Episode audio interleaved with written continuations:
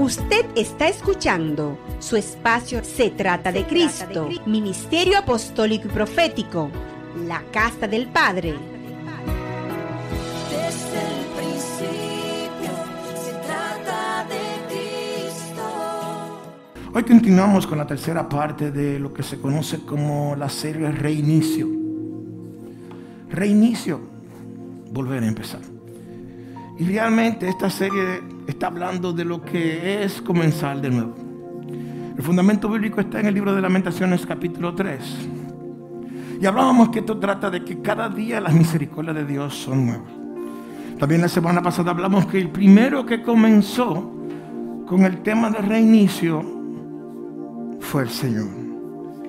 Y en Génesis capítulo 6 nos quedamos cuando Dios determinó apagarlo todo y comenzar de nuevo. Hablábamos que básicamente había una situación muy particular. Y fue que Dios se incomodó cuando vio los, matrimonios mixtos entre los hijos de Dios y las hijas de los hombres. Explicamos claramente que los hijos de Dios se refiere a ángeles caídos, ángeles que abandonaron su posición. Y estuvimos explicando este tema de lo peligroso que es abandonar la posición que Dios nos ha dado a nosotros. Mm, mm, mm, Hay una versión que dice que abandonaron su dignidad.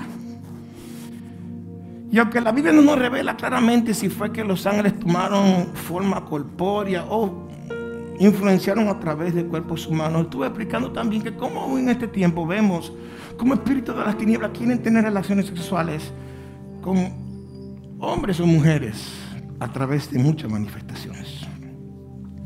Hemos sido testigos de eso y damos gracias a Dios por lo que Dios ha hecho en la vida de varias personas que lo ha libertado de esa atadura de espíritu de incubo y de escubo. Estuvimos hablando de todo eso y nos quedamos en la parte en que en primera de Pedro, quiero que vayan con la palabra de Dios. ¿Cuántos saben que a la, casa de Dios se viene con la Biblia? Aleluya. ¿Cuántos saben que a la casa de Dios se viene con el manual? Me gusta eso. Vamos a primera de Pedro capítulo 3, versículo del 19 al 20 para ver si con la ayuda del Eterno podemos dar de conclusión esta serie en este día. Es un gozo poder llegar a los hogares. Es un privilegio el permitirnos llegar a cada casa o cada hogar en esta hora a través de las diferentes plataformas digitales, Facebook, YouTube, Instagram y Twitter. Directamente en vivo desde la ciudad de Rey, Alto Mayor de Rey, República Dominicana para el mundo. Estamos aquí compartiendo esta palabra de Dios.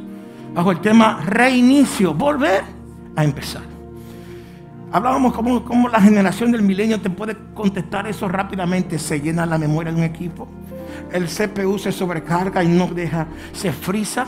Y es necesario apagarlo todo y volverlo a empezar. Parece que en algún momento dado el diseño se frizó, se llenó la memoria, dejó de funcionar conforme al diseño original y entonces hubo que apagarlo y comenzar de nuevo. Primera de Pedro capítulo 3, versículo del 19 al 20. Estamos aquí, dice de la siguiente manera. Aleluya. Bendito y alabado sea por siempre el nombre de nuestro Dios y Padre. Aleluya. En el nombre de Cristo. Dice así, en el cual también fue y predicó a los espíritus encarcelados, lo que en otro tiempo desobedecieron cuando una vez esperaba la paciencia de Dios en los días de Noé. Mientras se preparaba el arca en el cual pocas personas, es decir, ocho, fueron salvadas por agua. Vemos claramente que Dios compara lo que pasó en los días de Noé como lo que pasó en Sodoma y Gomorra. Consideró inmoralidad sexual lo que estaba viviendo. Y dice la palabra de Dios que estos ángeles, Él los puso en prisiones oscuras. No hubo para ellos misericordia, ni tampoco segunda oportunidad. Fueron encancelados hasta el día de juicio. Pero dice la palabra de Dios que Cristo descendió al lugar donde estaban legiones de angelicales encarceladas hasta el día que el Señor había determinado. Y dice ahí que le predicó a los espíritus encarcelados.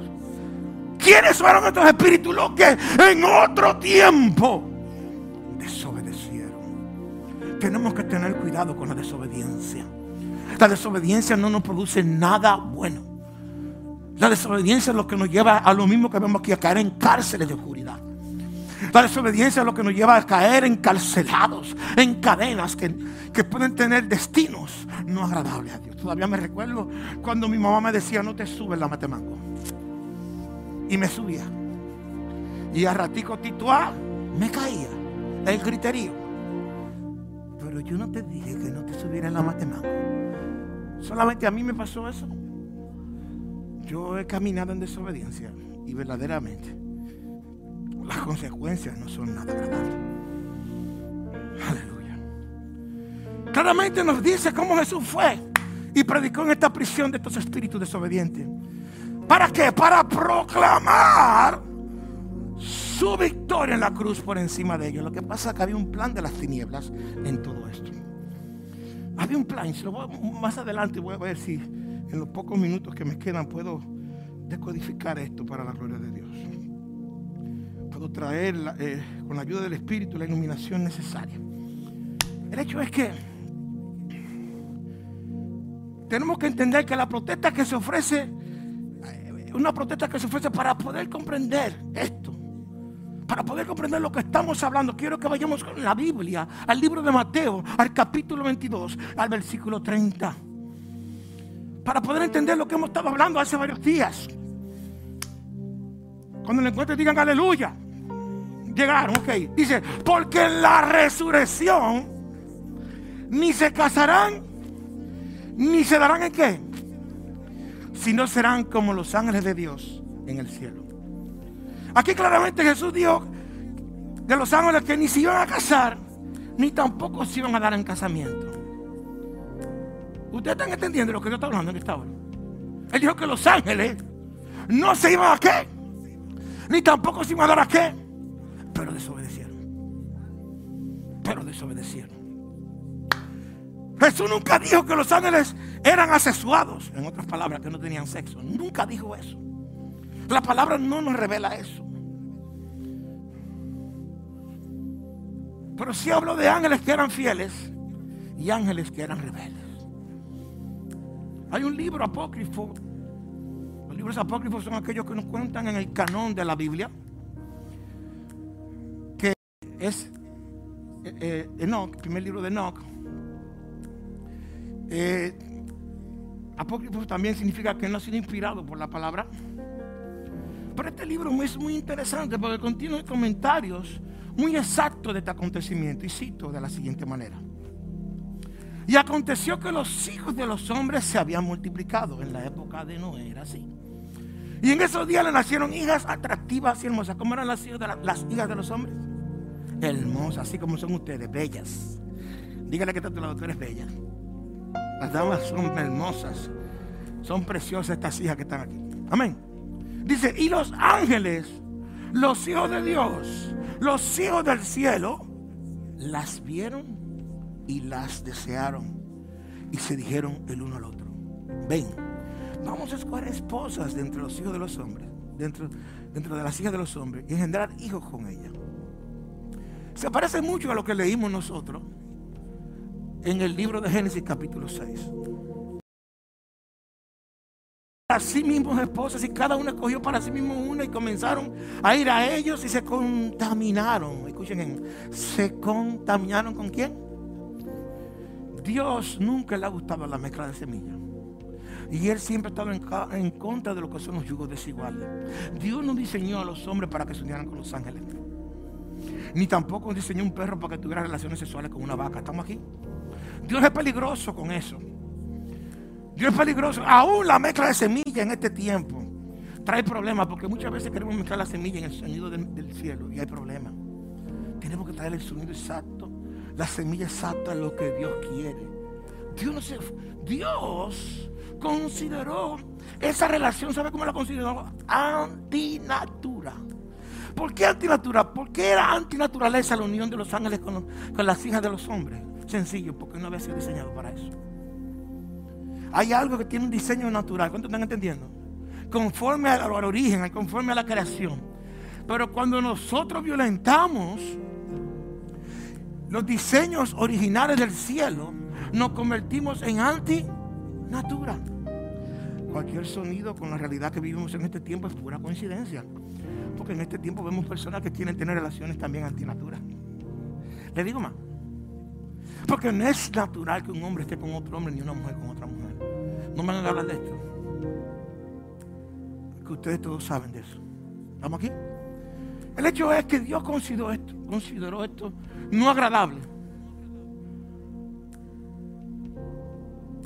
No agradable ante sus ojos. ¿Y qué pasó?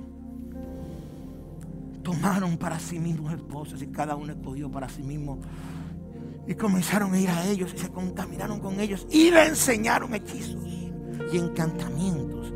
Y ellas quedaron embarazadas y engendraron grandes gigantes. Y hubo mucha impiedad en esa época. Y cometieron fornicación.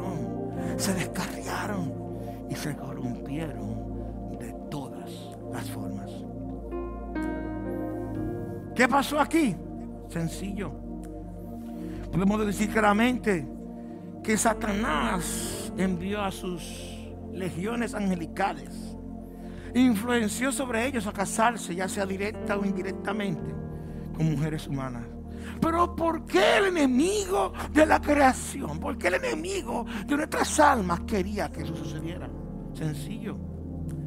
Él quería contaminar la genética de la humanidad. Combinándola con la corrupción satánica que se había despertado en los cielos. Para poner un virus genético en lo creado y así hacer que la raza humana no fuera apta para dar a luz la promesa que se dio en Génesis capítulo 3 o el protoevangelio, que de la simiente de la mujer iban a ser uno que iba a pisar la cabeza de la serpiente.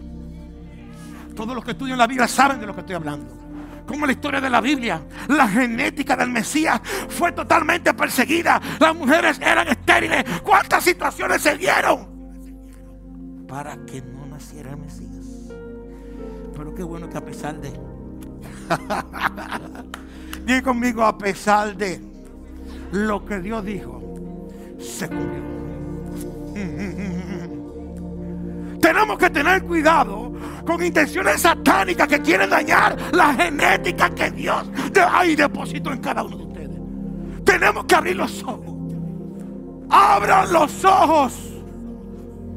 No podemos permitir que el enemigo nos engañe de la misma manera. No podemos permitir contaminarnos genéticamente, ya sea en lo natural o en lo espiritual. Por planes antagónicos que no están de acuerdo al sonido del cielo.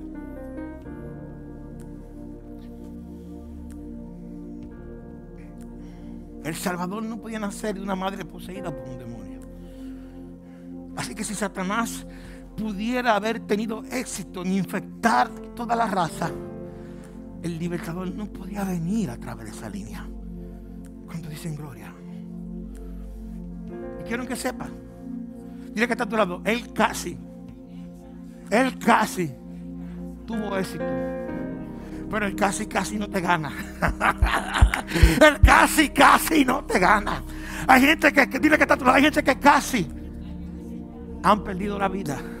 Pero el casi no gana. Hay gente que casi Dile que está lado, casi han caído en pecado. Pero el casi no gana. Dale un aplauso fuerte al rey. Aleluya. Gloria a Dios. La carrera estaba contaminada. Tan contaminada que Dios consideró necesario empezar de nuevo con Noé y sus hijos.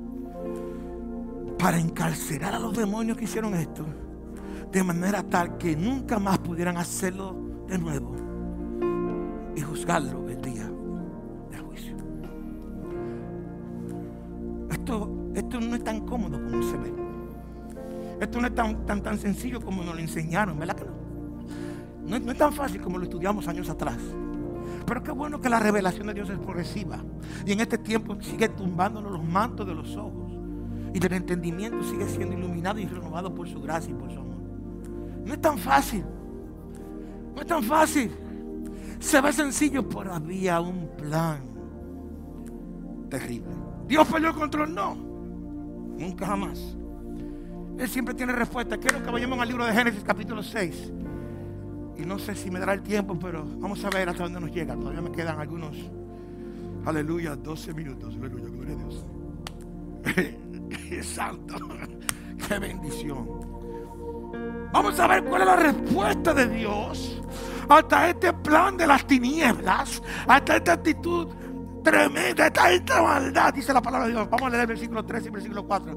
Entonces Dios Jehová no contenderá mi espíritu. ¿Con quién? Con el hombre para siempre. Porque ciertamente Él es qué? Pero vivirá 120 años. Había gigantes en la tierra en aquellos días y también después, y también después que se llegaron los hijos de, Dios a las hijas de quién. Y le engendraron. Estos fueron hombres. Los hombres valientes que desde la antigüedad alcanzaron renombre. Y voy a, voy a romper esta palabra. Cuando el Señor dice, no contendrá mi espíritu con el hombre para siempre, Dios no le permitió a la raza humana permanecer en este lugar de rebeldía en que estaba para siempre.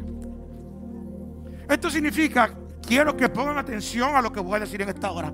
Esto significa que nosotros tenemos que tener cuidado porque llega un punto donde Dios dice, no voy a contender más. Ay, Dios mío.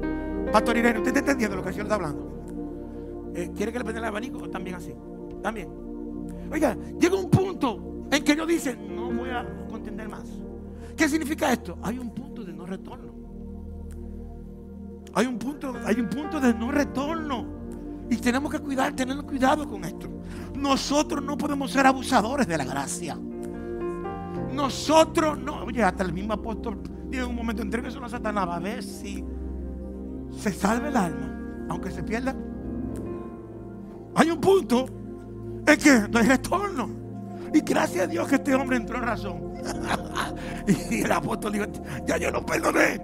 Chancelo ustedes también. Amén. Pero tenemos que entender que no podemos abusar de la misericordia de Dios. Hay un punto de no retorno. Nosotros no podemos estar rechazando a Dios todos los días. Como gente que me dice, Cristian, Cristian, mira, todavía yo antes de morirme yo me voy a convertir. Cristian, no, Cristian, mira, eh, espérate, eh, todavía tengo que hacer algo, tú sabes, hasta que yo no resuelva este problema yo no puedo entregarme a Cristo. Eh, hoy no, vamos a dejarlo para la semana que viene. ¿A cuánta gente no hemos encontrado así y en el camino no le ha dado qué? Ay, Dios mío, ¿qué es esto? ¿Estamos aquí? Porque hay un punto de no retorno. Dice la palabra de Dios que a lo suyo vino y lo suyo. Y en este tiempo también lo está rechazando. No podemos estar rechazando a Dios. Nosotros no podemos estar jugando con. Hay gente que juega con esto. Y me encanta lo que saben Biblia. Esos son los que más juegan. Los que saben Biblia son los verdugos. Ni se alinean. Tampoco dejan que otros se alineen. Y están jugando con esto. Esto no se trata de mí. Esto se trata de Cristo. Esto se trata de Cristo. Tenemos que rendir todo conocimiento y toda autosuficiencia a Jesucristo y dejar que Él haga con nosotros conforme quiera. Hermano, yo he tenido que desaprender y aprender de nuevo. Y cada día tengo que volver, seguir desaprendiendo para volver a aprender. Nosotros no hemos llegado todavía. Estamos en camino.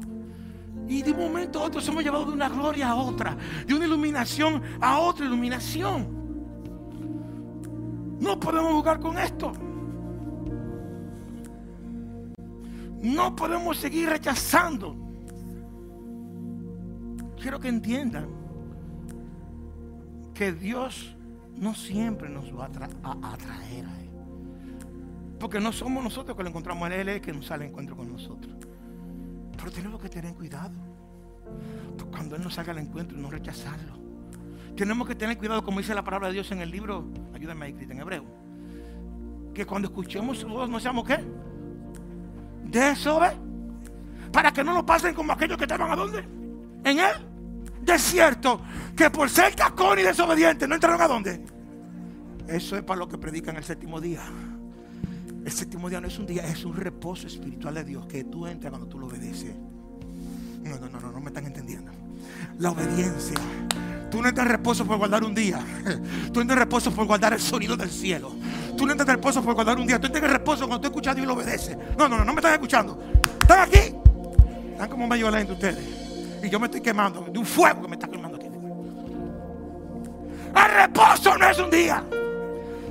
Cuando Dios hizo los cielos y la tierra, dice la palabra de Dios que ese día trabajó el séptimo día descansó.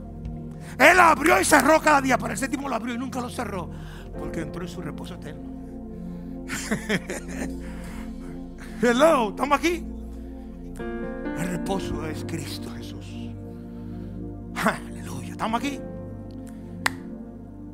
Hay un punto en que Él puede decir no más. No más. Razón de más para que podamos decir hoy es el día. Dice la palabra de Dios. Cuando escuchen a digan, hoy es el día. No es mañana. Hoy es el día de responder a Jesús. En lugar de decir, en otro momento, en otro día, en otra vuelta. Aleluya. Gloria a Dios. Hoy es el día en que responderé a Jesús en lugar de esperar otro día. ¿Saben qué? Bíblicamente no tenemos un fundamento para decir que Dios nos va a sacar otro día. Esa gente que dijeron para después no tenían con qué fundamentarse que había un después para ellos. Entonces, no me están- ¿Se entiende lo que estoy hablando? No se entiende. Esa gente que dijeron, eh, Pastor Irene, de que yo resuelvo esto, yo voy a, voy resolver. No tenían un fundamento que le asegurara que después que resolvieran eso, iba a haber otra oportunidad. Ay, Dios mío. No, no, no, no, no. no. Hay gente aquí. Es más, ni los que están aquí están seguros y cuando salgan de ahí salgan vivos, salgan muertos. Les digo más, no me van a hablar de esto. Les predico. ¿Entienden lo que estoy hablando? No es para mañana, es para hoy. A Cristo tenemos que responderle hoy. Dice, sin embargo, sus días serán 120 años. Quiero que hablemos esto claro para romper un poco de estructura mental. Por mucho tiempo se nos dijo que fue que el Señor recortó el tiempo de los, de los años que vivía la gente y nada más le puso 120 años. Pero lo que sí pasó fue lo siguiente. Realmente esto no se relacionaba a la vida del hombre, sino realmente al tiempo que le iba a quedar al juicio del diluvio. Pues justamente transcurrieron 120 años después que Dios hizo este anuncio. Cuando dijo, no te preocupes, que los días de esta generación solamente serán 120 años. Y 120 años después cayó un diluvio sobre la tierra que arrasó. Y el cumplimiento profético de esa palabra se cumplió. ¿Estamos aquí? Creo que voy a tener que dejarlo hasta ahí. Gigantes en la tierra en aquellos días. Se refería a la descendencia natural de la unión entre los hijos de Dios y las hijas de los hombres. Aunque había gente de tamaño inusual en la tierra, o sea, también había gente grande antes de todo esto, como también después del diluvio. Estos que habían hecho esto, estos gigantes que habían nacido producto de la inmoral unión de los hijos de Dios angelicales con las hijas de los hombres, ellos estaban cargando el elemento demoníaco de sus padres, la genética contaminada. Y además se convirtieron en héroes de la antigüedad, en hombres de renombre. Porque cargaban un gen extra. ¿Qué quiero dejar dicho con esto? Hoy es el día. Hoy es el día. Hoy es el día en que Dios te dice, te recuerda lo que está escrito en buscaste el versículo. En hebreo, ¿qué? ¿En hebreo qué? Hebreo 3, por favor. Dame el versículo, mi amor. ¿Hebreo qué? ¿3 o 13? 3, versículo. Ok. Voy a tener que cambiar de, de asistente. Búscamelo bien, que ahí no lo veo. Ajá. 3.7, correcto. Dice así, lo cual es la versión Biblia de las Américas. Por lo cual, como dice el Espíritu Santo, si oís hoy su voz, no endurezcáis vuestros corazones. Como en la provocación, como en el día de la prueba en el desierto. Donde vuestros padres me tentaron al ponerme a prueba y vinieron mis obras y vieron mis obras por 40 años. Por lo cual me disgusté con aquella generación y dije, siempre se desvían en su corazón y no han conocido mis caminos. Como juré mi ira, no entrarán en mi reposo. No conocieron mis caminos. Tengo una noticia para ustedes que están. Jesucristo es el camino, la verdad y la vida. Nadie llega al Padre si no es por. Si Dios te ha hablado hoy, no endurezca tu corazón. Hoy es un día de reinicio. Hoy es un día de nuevos comienzos. Hoy es un día donde Dios te da una oportunidad nueva para reconciliarte con Él. Para entender y reconocer que separado de Él nada podemos hacer. Todos somos pecadores. La palabra dice que por cuanto todo pecado hemos sido destituidos de la gloria de Dios. Y que la paga del pecado es muerte. Pero le tengo una noticia. La dádiva, el regalo de Dios es vida eterna en Cristo Jesús, Señor nuestro. Que la gracia y la paz de Dios sature sus vidas. Si escuchan hoy su voz, ruego al cielo para que no endurezcan su corazón. Usted está escuchando su espacio Se trata de Cristo, Ministerio Apostólico y Profético, la Casa del Padre.